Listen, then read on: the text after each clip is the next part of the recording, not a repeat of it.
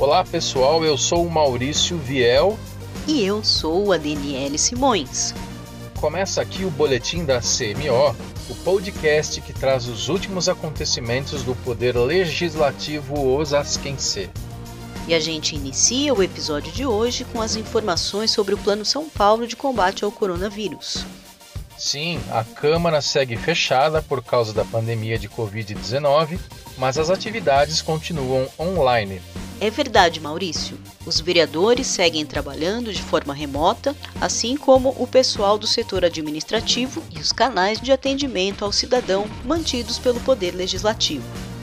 A Procuradoria Especial da Mulher na Câmara continua com os plantões online. Esse canal pode ser acionado em casos de violência doméstica, um problema que cresceu muito durante a pandemia.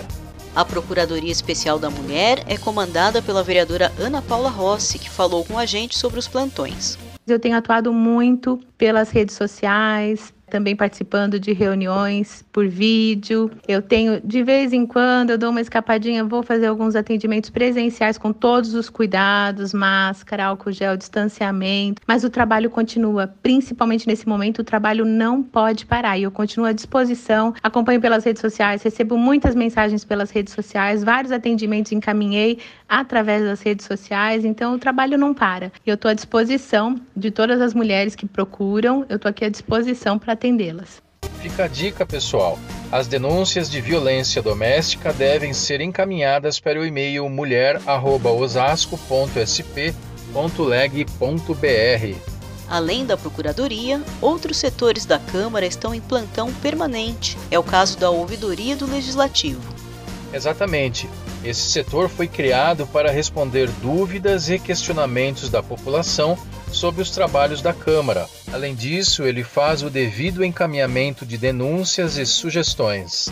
O ouvidor responsável é o servidor de carreira Jorge da Silva Fernandes, que tem realizado os atendimentos somente online. Para entrar em contato com a ouvidoria, basta encaminhar um e-mail para ouvidoria@osasco.sp.leg.br ou preencher o formulário de atendimento no site da ouvidoria pelo endereço ouvidoriadolegislativo.osasco.br. O atendimento dos vereadores à população segue por meio dos gabinetes virtuais, que utilizam ferramentas como o WhatsApp, e-mail e redes sociais para o contato permanente com os munícipes. Para ver todas as informações, basta entrar em osasco.sp.leg.br e clicar na foto do vereador que deseja fazer contato. Os trabalhos não param e a próxima sessão plenária está marcada para terça-feira, dia 20, a partir das 10 da manhã. Em respeito aos protocolos de segurança, a sessão será realizada por videoconferência, com transmissão ao vivo pela TV Câmara Osasco, nos canais 7 da NET e 3 da Megabit Telecom. Além disso, a transmissão será feita pelas redes sociais da TV Câmara e pelo nosso site oficial osasco.sp.leg.br. E vale lembrar que foi de responsabilidade da Câmara de Osasco aprovar uma intenção de compra de vacinas que irão auxiliar na celeridade da imunização da população osasquense. Todos esses assuntos são temas de uma nova campanha publicitária do Legislativo Municipal, que já circula pelos principais veículos de comunicação da cidade e da região. A campanha foi especialmente elaborada para informar a população sobre o trabalho da Câmara de Osasco durante a pandemia, orientando como a municipalidade pode acompanhar as atividades legislativas da casa. E agora o assunto são as obras do novo Fórum de Osasco. A gente traz grandes novidades, já que nesta semana o presidente da Câmara, vereador Ribamar Silva, participou de uma vistoria às obras que foram retomadas no ano passado após cinco anos de paralisação.